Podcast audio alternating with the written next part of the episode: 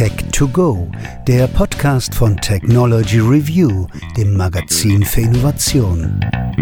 Für alle, die immer einen Schritt voraus sein wollen. Herzlich willkommen bei Tech2Go, dem Podcast der Technology Review. Mein Name ist Gregor Honsel und ich freue mich, dass Sie wieder bei uns sind. Heute geht es um das emotionale Thema Elektroautos. Genauer gesagt um die Frage, wie können sie geladen werden? Unser Gast ist der Autojournalist Clemens Gleich, der sich schon seit Jahren mit dem Thema beschäftigt. In unserer aktuellen Ausgabe hat er eine Bresche in das Chaos aus Ladesäulen, Tankkarten und Steckern geschlagen. Clemens, du hast 2015 mal über deine Erfahrung mit Ladesäulen geschrieben. Zitat. Zur Echtzeit bestanden alle Äußerungen darüber aus einer solchen Überzahl an Kraftwörtern, dass sie unverständlich wie ein Tourette-Anfall wurden. Was war denn so schlimm damals? So schlimm damals war die Zuverlässigkeit und die Verfügbarkeit der Ladesäulen. Also ich habe vorher in einem Forum gelesen, dass frühe Elektroautobesitzer, das war erste Generation Zoe, Leaf und so, dass die gesagt haben, sie rechnen damit, dass es in einem von zwei Malen, also in 50 Prozent nicht funktioniert, so als Daumenregel. Und ich dachte, das ist völlig übertrieben und habe dann aber feststellen müssen, dass es nicht übertrieben war, sondern dass es tatsächlich in einer Mehrzahl der Fälle damals noch so war, dass man nicht richtig laden konnte. Also von zehn Ladevorgängen habe ich, glaube ich, einen oder zwei wirklich komplett ohne Fehler gemacht. Sonst Neustarten, äh, gar keinen Strom gekriegt, Authentifizierung nicht. Dann Säule meldete sich als verfügbar war aber nicht verfügbar, also hat nicht gestartet, hat keine, ähm, kein, hat keinen Strom geliefert und lauter so Sachen, wo man sich dann halt sehr ärgert, weil das ist ja mit Steuergeld finanziert. Und einmal ist es mir sogar passiert, dass das Ladekabel nicht aus dem Schloss gekommen ist. Also Ladekabel sind verschlossen, weil da ja viel Strom drauf ist. Und die haben am Auto und an der Ladestation ist ein Schloss, das dann verriegelt. Und am Auto kann man das Schloss vom Auto aus öffnen und dann sollte die Ladestation, wenn dann kein Strom mehr drauf ist, eigentlich auch öffnen. Einmal ist mir aber passiert, dass sie das nicht gemacht hat. Und dann hat man nur die Wahl, sein 200 Euro teures Ladekabel da liegen zu lassen. Oder dass man den Techniker anruft. Und ich habe dann den Techniker angerufen. Der hat anderthalb Stunden gebraucht, bis er gekommen ist. Und dann hat er da aufgemacht und hat da einen Seilzug gezogen und dann ging das Schloss auf und ich habe mich in der Zwischenzeit in einen Biertümpel gesetzt, der gegenüber von dieser Ladestation war und habe mir Europakritik angehört. Hm. Ich frage mich dann immer, woran liegt das denn? Ich meine, das ist kein Rocket Science. Ich meine, ist mal ganz platt gesagt eine Säule und entweder fließt Strom oder auch nicht. Wo lag denn damals eigentlich das Problem? Oder die Probleme? Naja, das, das fragen Leute häufig und aber es ist einfach nicht so einfach, Hochverfügbarkeit zu gewährleisten, auch wenn es auf den ersten Blick einfach aussieht. Wir sehen es ja auch bei automatischen Spritzapfsäulen, die wir seit vielen, vielen, vielen Jahren haben. Da ist das Zuverlässigkeitsniveau nach meiner Erfahrung, also ich fahre sehr viel und ich kenne sehr viel und ich versuche die zu vermeiden, äh, genauso niedrig. Es ist häufig so, dass irgendein Problem ist und es ist häufig so, dass man weiterfährt, weil man keinen Treibstoff kriegt. Mhm. Und was hat sich seit 2015 getan? Wie sind deine Erfahrungen heute? Gibt es da eine steile Lernkurve zu verzeichnen bei den Anbietern? Es gibt eine Lernkurve zu verzeichnen, sie ist aber nicht steil, sondern flach. Mhm. Ähm, es ist tatsächlich besser geworden. Die die Technik ist besser geworden. Und zwar wahrscheinlich durch die Economies of Scale, die uns so oft vorgerechnet werden. Es gibt jetzt halt Hersteller von, von diesen Ladesäulen, die jetzt halt so in solchen Stückzahlen liefern, dass sie ähm, gelernt haben, wie man die so baut, dass die zuverlässiger werden. Also zum Beispiel hat die NBW äh, mittlerweile bei ihren Schnellladern ähm, fast komplett auf den Anbieter Alpitronic gesetzt und das ist ein sehr engagierter Hersteller, der viel ähm, richtig macht, auch bei Software. Die Geräte sind schön, die, die haben eine, die, die Bedienung ist gut, die haben, die haben so ganz starke Magneten zur Rastung und dann macht es einfach Klonk und dann sitzt das drin und muss da nicht rumfummeln mit diesen Plastikhalterungen. Und da wird sich wahrscheinlich auch weiterhin was tun, solange halt so eine große Nachfrage nach Punkten besteht. Mhm. Also mittlerweile kann man dann halbwegs unbesorgt auch längere Touren machen mit Elektroautos, weil man halt darauf vertrauen kann, dass man schon noch in der richtigen, in den richtigen Abständen funktionierende Ladesäulen findet. Ja, da, da gibt es, glaube ich, ein, ein großes Missverständnis. Die Leute sind gewohnt, sie setzen sich in ihr Auto und dann fahren sie und dann, wenn die Tanklampe angeht, dann gucken sie halt mal, ja, okay, jetzt, jetzt gucke ich mal, wo ich Energie herkriege. Und wenn sie dasselbe mit dem Elektroauto machen, dann, dann ist ganz zuverlässig, dass sie in Probleme fahren. Das heißt, ist es immer noch so, dass ich jedem rate, dass er seine Langstreckentouren vorher plant und plant, wo er anhält und wo er anhalten kann und welche Ladeleistung er da kriegt. Das lohnt sich immer noch. Nicht nur das lohnt sich, sondern wer das nicht macht, der wird feststellen nach seiner ersten Fahrt, warum ich diesen Tipp gegeben habe. Kann jeder seine eigenen Erfahrungen machen. Aber die beste Planung hilft ja nicht, wenn man dann bei einer Ladesäule ankommt und die dann nicht funktioniert. Ja, ich plane immer für den Plan B auch. Also wenn, wenn man, wenn man plant, also da halte ich an diesem Schnelllader und dieser Schnelllader funktioniert dann nicht. Und man hat dann so geplant, dass man da mit zwei Prozent Restakku ankommt, dann ist das auch keine wirklich vernünftige Planung. Weil man kann, wenn man plant, ah ja, da komme ich genau, wenn der Akku leer ist, hin, dann, wenn irgendwas dazwischen kommt, zum Beispiel Autobahnvollsperrung, wird umgeleitet, paar Kilometer mehr, kommt man ja schon nicht mehr hin. Das mhm. heißt, das ist ja keine sinnvolle Planung, sondern man plant ja sinnvollerweise so, dass man so ungefähr bei im Bereich so 20 Prozent Restakku lädt, so 15, 20 Prozent. Und dann hat man auch noch Spielraum für was anderes. Mhm. Und dann muss man sich ja noch ähm, bei den Säulen identifizieren. Das heißt, man muss die richtige App oder die richtige Ladekarte dabei haben. Wie viele verschiedene Apps und Ladekarten hast du denn so, wenn du unterwegs bist? Ich habe drei Ladekarten und zwei Apps. Ähm, man muss aber dazu sagen, dass ich hauptsächlich und fast ausschließlich eine verwende, und zwar ist das der ADAC E-Charge-Tarif, weil ich ADAC-Mitglied bin. Denselben Tarif gibt's aber beim Energiehersteller NBW und, ähm, in Form von Mobility Plus, wo auch die App dazu recht gut funktioniert. Und ähm, da kostet die Kilowattstunde 29 Cent am AC-Lader und 39 Cent am schnellen DC-Lader und es gibt seit ganz kurzem jetzt einen, einen Zeittarif, wenn man länger als vier Stunden steht, dann gibt's noch ähm, Strafzahlungen für die Zeit. Das haben sie eingeführt, weil viele Leute sehr lang die Ladestationen blockiert haben. Was ich mich immer frage, ist, warum muss das eigentlich immer so kompliziert sein? Warum baut man nicht einfach Kreditkarten oder EC-Karten-Lesegeräte in die Säulen ein? dann wäre doch Ruhe. Ich halte mein Kärtchen vor und äh, zahle, was sie von mir verlangen. Warum wird das so selten gemacht? Das hat, das hat man früher gemacht, das äh, hat man früher auch noch ab und zu gesehen. Ich habe bei mir, die letzten waren hier an der A81 gestanden, die ich kannte, die haben sie leider ganz kürzlich abgebaut. Und da war am Schnelllader tatsächlich ein Laser für EC und Kreditkarte. Das war am Anfang so, dass man gesagt okay, das wer gar nichts hat, kann damit bezahlen. Das ist aber komplett abgeschafft worden und zwar die Transaktionskosten sind wahrscheinlich zu hoch. Also man zahlt ja pro Transaktion bei diesen Karten und da sind die, die Beträge pro Transaktion bei Kreditkarten zum Beispiel sehr hoch. Das ist ein bekanntes Problem und bei EC-Karte weniger hoch, aber trotzdem. Und die ganzen Hersteller kämpfen sowieso drum, dass sie überhaupt mal irgendwie ein Modell haben, wo sie sagen, da können wir irgendwann mal Geld verdienen. Aktuell verdient keiner damit Geld. Die verlieren alle Geld.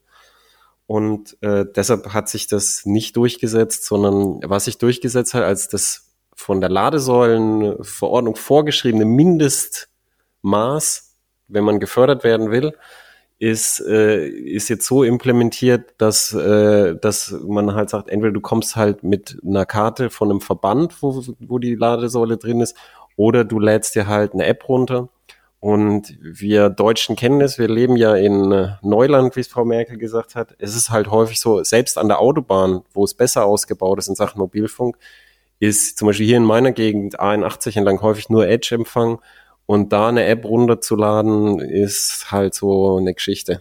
Mhm. Das ist nicht immer so, wie man sich das vorstellt. Also es ist, die App sollte man vorher haben. Mhm. Aber bei Benzin- und Dieselzapfsäulen gibt es ja auch äh Selbstbedienungsterminals mit EC-Karten oder Kreditkartenleser. Da scheint es ja zu funktionieren.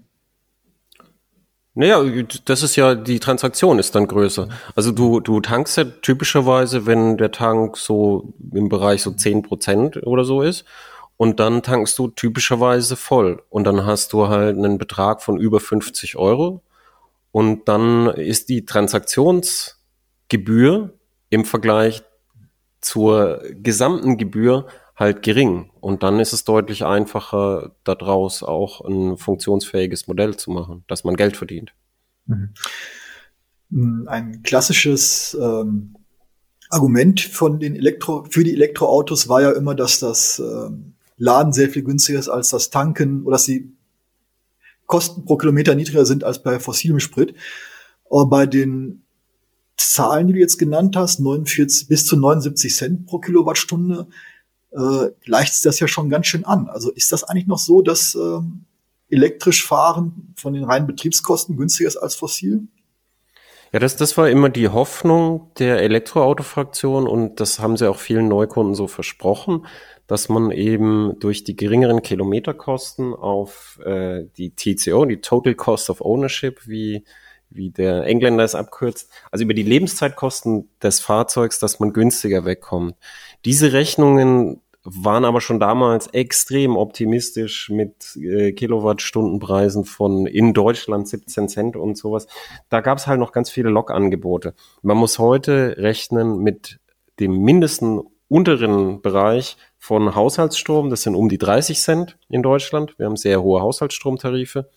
Und von da aus geht's eigentlich nur nach oben. Du hast jetzt gerade genannt Ionity, das sind sehr schnelle äh, Schnelllader, die ähm, für Leute, die keinen Vertrag haben, 79 Cent nehmen. Dafür fährt man mit Diesel viel, viel, viel günstiger.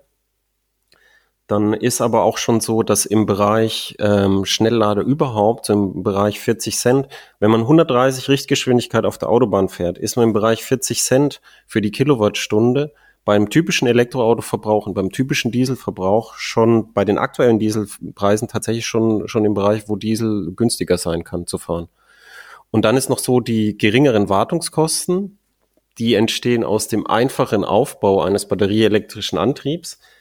Die waren auch immer ein großes Argument. Die sind aber, ähm, diese Wartungskosten sind nicht so viel geringer, wie man meinen möchte und auch nicht so viel geringer, wie sie mal waren weil die Batterietemperierungssysteme mit äh, Flüssigkeitskreisläufen und Heizung und verschiedenen Kühlkreisläufen, die sind äh, deutlich komplexer geworden und deshalb werden die auch etwas äh, komplexer gewartet. Da ist ähm, der, der Tesla-Fahrer ist so, dass er, dass er, dass er gern argumentiert, er macht äh, nur einmal im Jahr die, die Bremsen ähm, aber zum Thema Fahrzeugwartung bin ich eher der Ansicht, dass das Fahrzeug regelmäßig und auch nach Kilometern angeschaut werden muss. Das hat auch soziale Aspekte. Wenn an einem Auto was kaputt geht, also wenn zum Beispiel ein Radträger bricht, das ist auch nicht das erste Mal, dass es beim Tesla was passiert wäre. Das ist was, was man vorher kommen sehen kann. Und wenn sowas passiert und man äh, einen Unfall mit Personenschaden hat, dann hat es auch deutliche soziale Aspekte. Mhm. Also es ist schon noch eher was für Überzeugungstäter. Elektroautofahren? Ja. Nee, das würde ich nicht sagen. Ich würde sagen, es ist nichts für Leute, die einfach denken, es bleibt alles wie, wie vorher. Du, du hast immer äh, das, das Wort verwendet von der Rennreiselimousine. Mhm. Das sind die Leute halt gewohnt. Wenn man einen, einen starken Diesel hat mit einem 100-Liter-Tank, dann kann man einfach auf dem Pinsel stehen und kommt trotzdem ähm, fast 1000 Kilometer weit, wenn man cruist. Und wenn man nicht cruist, dann kommt man halt 800 Kilometer weit und dann tankt man halt, da muss man EPB.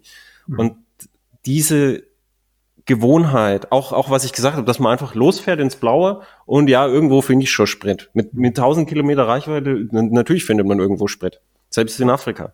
Ähm, und diese Gewohnheit, die ist halt aufzugeben, wenn man sich ein neues Fahrzeug kauft und man muss sich halt mit der neuen Technik beschäftigen, mit den Vorteilen. Also jeder sagt ja dasselbe, die Antriebe sind sehr, sehr, sehr smooth und leise und schön zu fahren.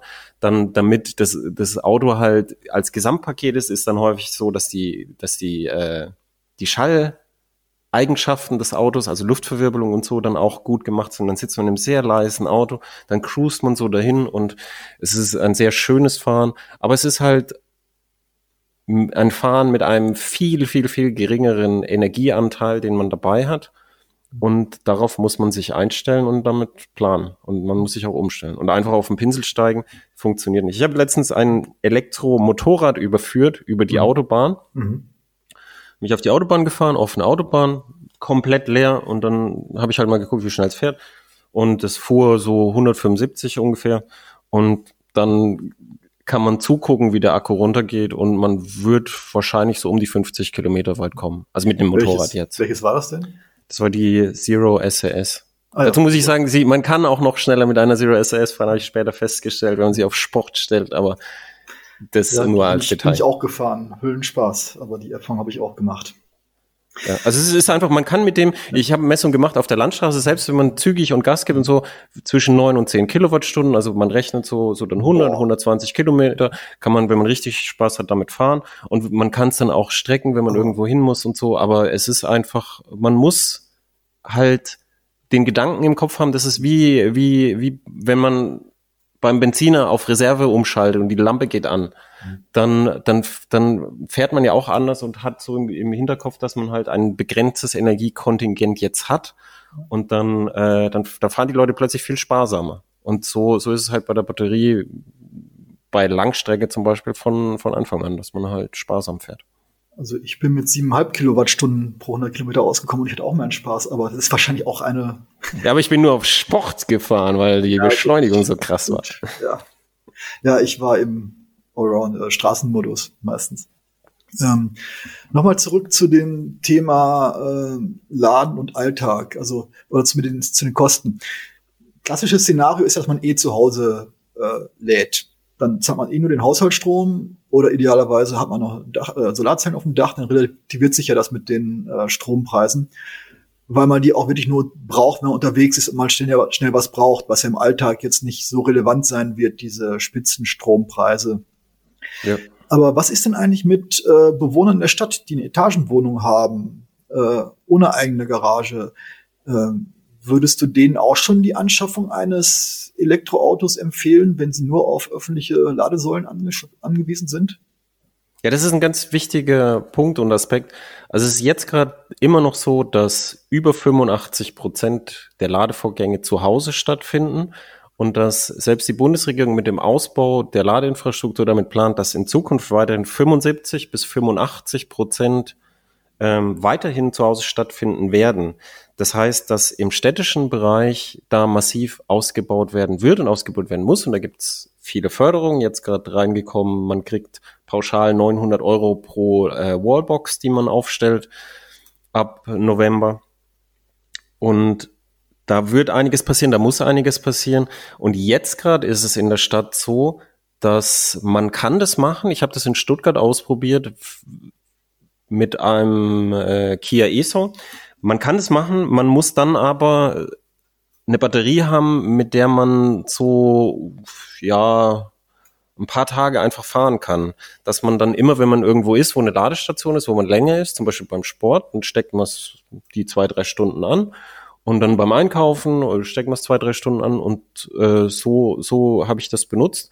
Und dann parkt man nämlich einfach vor seiner Wohnung und muss nicht dann abends gucken, oh, wo ist die nächste äh, Ladesäule und dann läuft man irgendwie zehn Minuten hin und her und dann gibt's ja jetzt die Strafzahlung und dann würde man nachts abstecken, das macht keiner und das empfehle ich auch keinem. Aber dass man einfach auch in der Stadt nicht in die Falle rennt und sagt, ich nehme ein Auto mit einer ganz kleinen Batterie, weil ich fahre ja nur so viel Kilometer am Tag, sondern auch mit einer größeren Batterie, damit, wenn, wenn man einfach ein paar Tage nicht laden kann, damit das kein Problem ist. Und dann ist nämlich auch so, wenn dann eine Ladesäule nicht funktioniert, wenn man eine kleine Batterie hat und am nächsten Tag irgendwo sein muss, von, zum Beispiel vom Arbeitgeber aus, dann kann man richtige Probleme kriegen und das ist halt immer noch so, dass das häufig passiert oder dass sie einfach blockiert ist, die Ladesäule von anderen Leuten, die laden wollen. Und dann würde ich auch in der Stadt sagen, größere Batterie und dann kann man das sich ganz entspannt einrichten. Und dann kann man auch ähm, halt ein paar hundert Kilometer fahren, wenn man mal, was weiß ich, irgendwo in die Alpen will. Mhm. Das häufig, wenn, wenn in meinem Bekanntenkreis die Diskussion auf E-Autos fällt, ist ja immer das erste Thema Reichweite. Äh, direkt danach kommt erstaunlicherweise ein ziemlich technisches Argument, warum das ja alles nichts werden kann mit diesen komischen Elektroautos. Und das ist zwar immer, das lautet immer, ähm, aber wenn alle in meiner Straße um 5 Uhr zurück von der Arbeit kommen und alle sich einstöpseln, dann bricht doch sofort das Stromnetz zusammen. Ähm, ist das so? Ja, das ist so.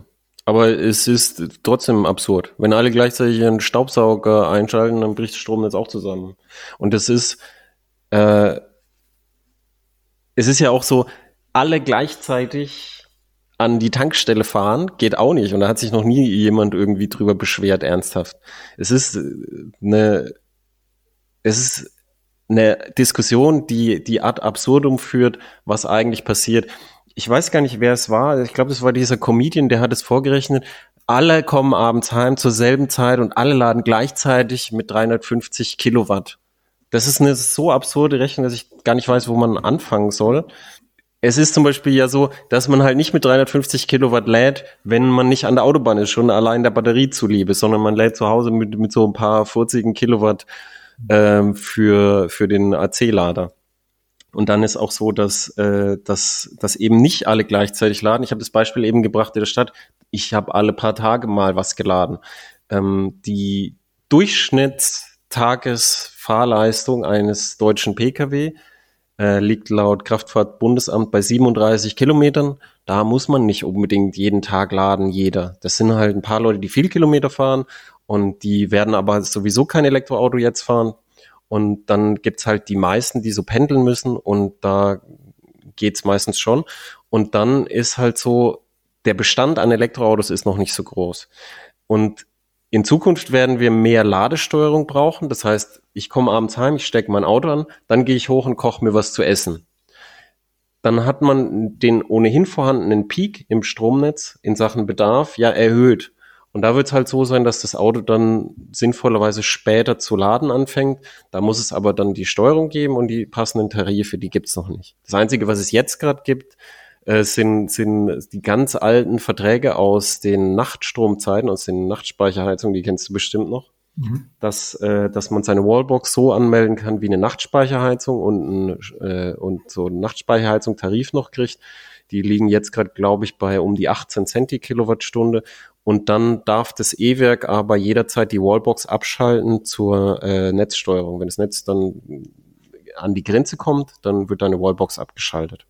Das mhm. ist die, die untere Grenze technisch, die es jetzt gerade gibt. Und da wird in Zukunft noch ganz viel passieren in Sachen Steuerung, dass es Tarife gibt, dass man zum Beispiel mittags, wenn die Sonne scheint im Sommer, dass man ganz günstigen Strom kriegt und dass die Leute dann motiviert werden, dann anzustecken und dass dann abends, wenn alle Strom wollen zum Kochen, dass dann der Strom sehr teuer ist und ähm, das, das wird in Zukunft so sein. Aber aktuell ist, ist einfach so vom Bestand so, dass es nicht so ist. Und so Thema Gesamtstrommenge, hat das Umweltbundesamt gesagt, schon allein der Ausbau der erneuerbaren Energien der letzten fünf Jahre ist ausreichend, um die gesamte deutsche Pkw-Flotte elektrisch zu betreiben, von den aktuellen Fahrleistungen her gesehen. Also es ist nicht, das Problem, das da äh, wahrgenommen wird, ist keins, das wirklich existiert. Selbst die Stromkonzerne, die ja gern jammern, sagen, ja, in, in dem Ausbau, den wir eh machen und im zusätzlichen Ausbau kriegen wir das ganz gut hin und hier sind unsere Investitionspläne.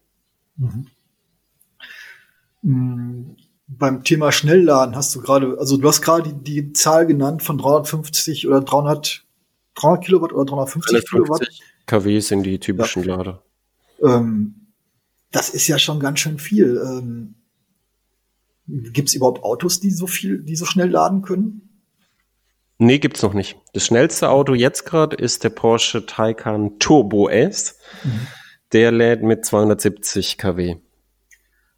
Also das ist dann schon durchaus auf Zusatz. Äh, da ist noch Luft nach oben. Also die Ladesäulen mit ihren 350 kW sind dann schon auf äh, reichlich Zusatz ausgelegt, zu, Zubau ausgelegt.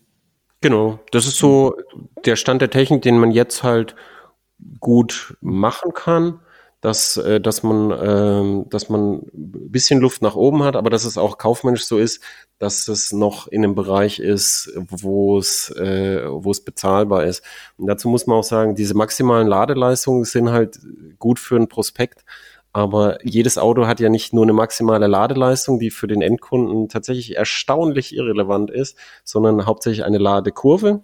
Wen das interessiert, der findet beim holländischen Anbieter Fastnet ähm, ganz viele Ladekurven von den Autos und da steht, zu welcher äh, State of Charge welche Ladeleistung gehört bei dem Auto. Und dann findet man häufig, dass das eigene Auto da irgendwie nur fünf Minuten lang überhaupt die maximale Ladeleistung schafft und ansonsten sehr bescheidene Ladeleistung macht. Dann kommt dazu die Temperatur. Wenn der Akku zu heiß ist, lädt er langsam, wenn er zu kalt ist, lädt er langsam.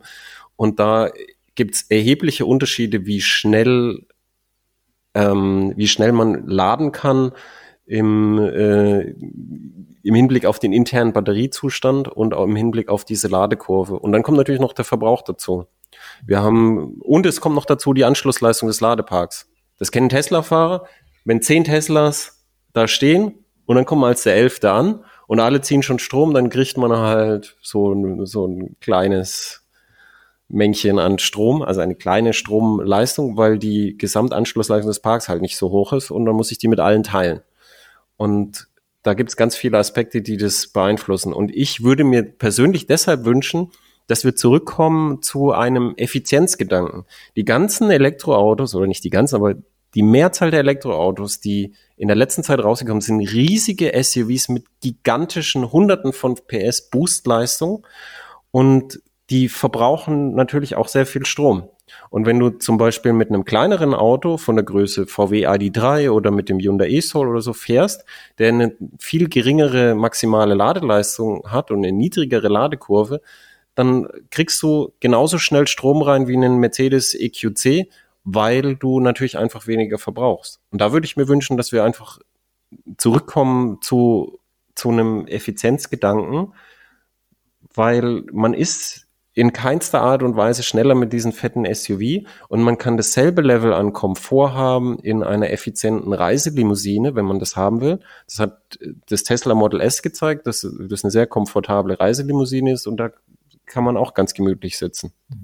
Also die richtige Maßeinheit und die wirklich relevante Maßeinheit wäre also keine Ladeleistung in Kilowatt, sondern ähm, kmh. Kilometer Reichweite pro Zeit. Also genau. x Kilometer Reichweite pro Stunde Stunde genau. Ladung. Genau. Also man kann das in Kilometern pro Stunde jetzt mhm. rechnen, wie viel, wie viel kriegt man da und das mit verschiedenen Modellen vergleichen. Mhm.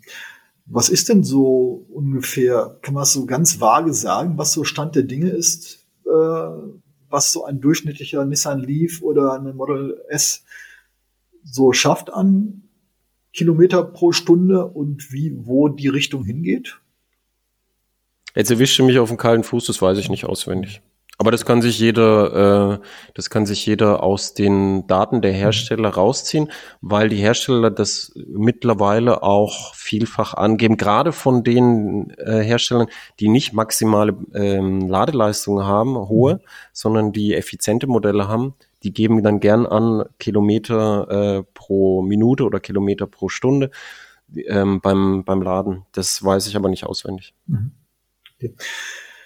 Hm, hast du denn generell den Eindruck, dass die Förderung der Ladeinfrastruktur in Deutschland in die richtige Richtung geht?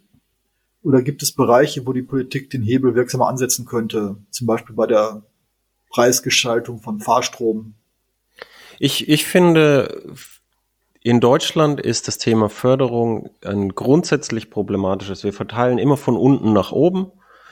Ähm, jetzt zum Beispiel, wer, wer sich ein neues Auto kaufen kann, jetzt, ich möchte keine Neiddebatte führen, aber wer sich ein neues Auto kaufen kann als Privatperson, ist in einer finanziell sehr stabilen Lage.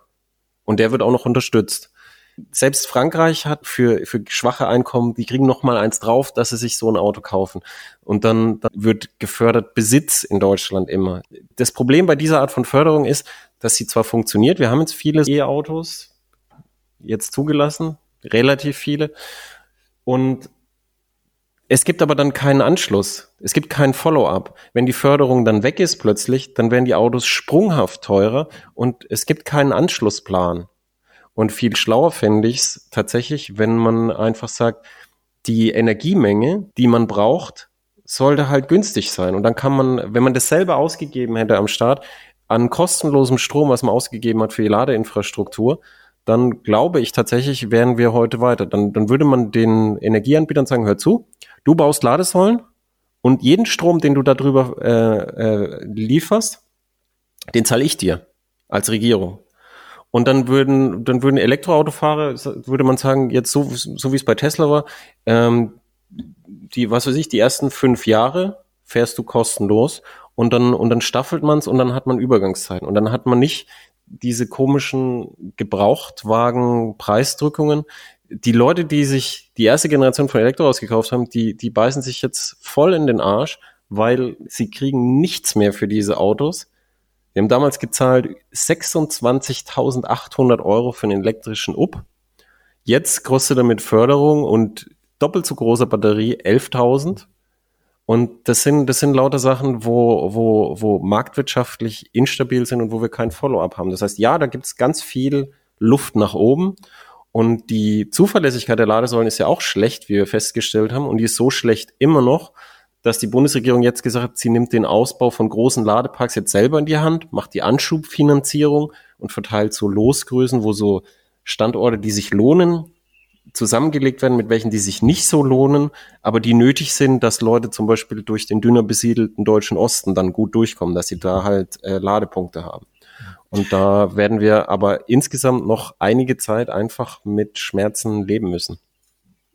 Die, wenn man Strom einfach mal eine Zeit lang kostenlos verteilen würde, würde jetzt auch dieses nervige Problem mit dem Authentifizieren und ähm, Abrechnung und all das hätte man ja von der Backe, was ja auch wieder die Kosten für Ladesäulen senken würde.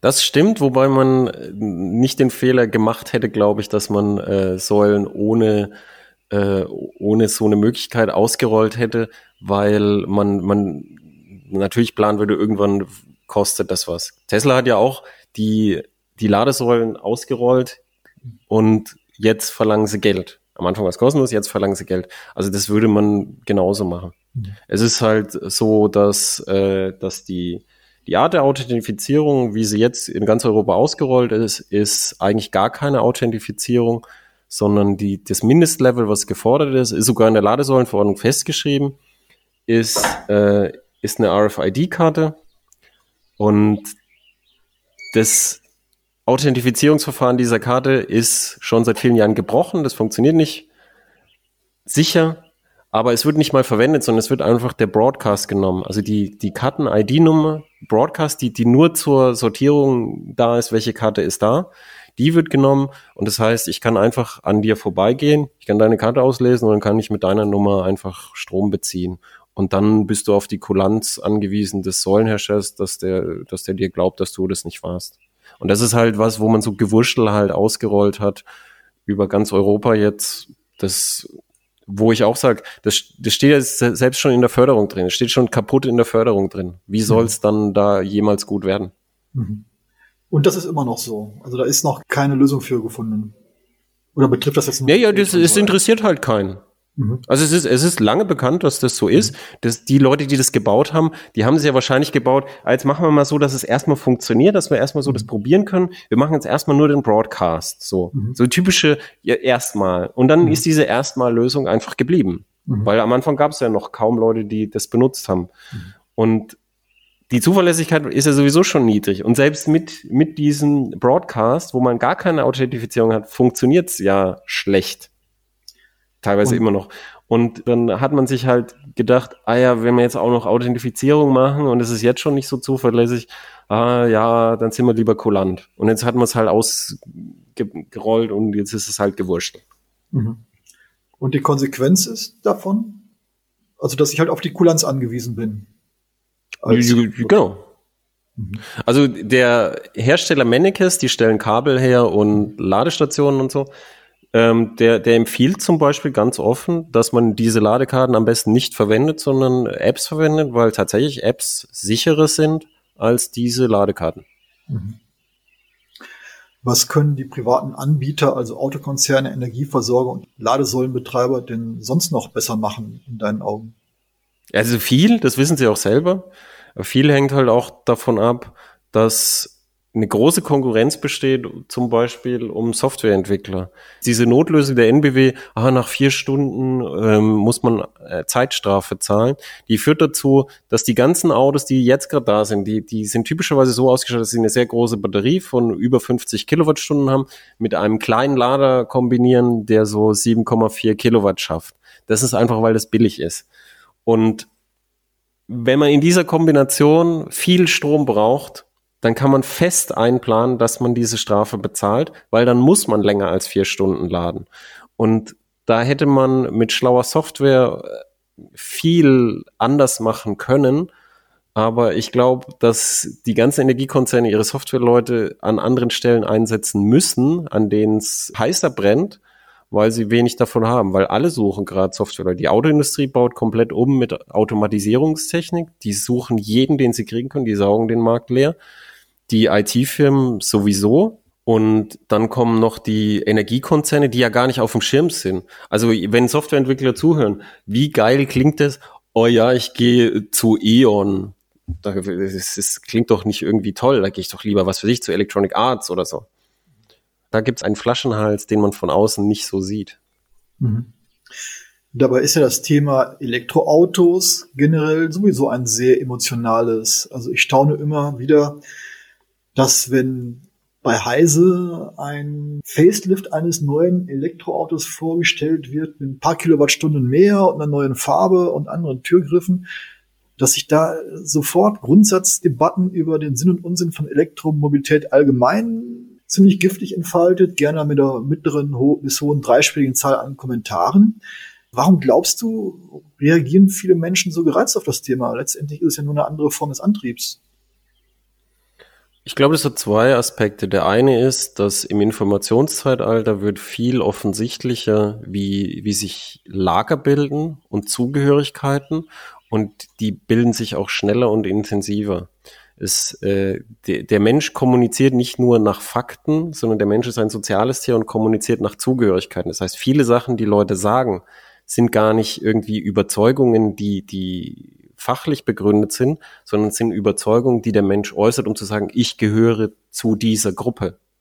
Zum Beispiel, ähm, ich gehöre zur Gruppe äh, der Leute äh, AfD, Dieselförderung und so. Dann sage ich Sachen, von denen ich faktisch teilweise weiß, dass sie so nicht stimmen, aber ich sage die trotzdem, um meine Zugehörigkeit zu demonstrieren. Da gibt's, wer sich dafür interessiert, gibt's viele Studien. Das ist der eine Aspekt. Deshalb kann man auch so schlecht drüber reden. Zwischen diesen beiden Lagern gibt es keine Diskussion in den Foren, die du ansprichst. Das sind immer die gleichen Leute, die immer dieselben Sachen sagen und jedes Mal wieder neu. Jedes Mal wieder neu. Das ist immer dasselbe. Das ist fast schon ritualistisch. Aber der andere Aspekt ist noch, dass es eben nicht nur ein neuer Antrieb ist, sondern deine Rennreiselimousine, die du ja häufig zitiert hast, die gibt es damit nicht mehr. Es ist nicht mehr möglich, einfach aufs Gas zu steigen und mal gucken, wann ich in Saint-Tropez bin. Sondern, wie gesagt, man muss es vorher planen, man muss gucken, ah, wie mache ich es denn und hm, ah, schaffe ich das an einem Tag und so. Diese Rennreiselimousine kommt nicht von mir, das wäre zu viel Ehre. Das ist, das Wort hat, glaube ich, Wert Kranzler und oder Andreas Knie geprägt. Achso, ich dachte, das was du. Schon wär's, nee. was mir immer auffällt, Diskussionen über Elektroautos sind einem Festival des Whataboutism. Also, was ist denn mit? Du sagst, man kann ja ein Elektroauto da und dafür nehmen. Dann kommt sofort, erstens, was ist mit Leuten, die halt mit einem Auto, einem Wohnwagen, fünf Mountainbikes, äh, drei Surfbretts und einen Kasten Bier zum Gardasee wollen? Hm, denke ich mir immer, ja, dann geht's halt nicht. Oder was ist mit den Vertretern, die halt jeden Tag hunderte Kilometer schrubben?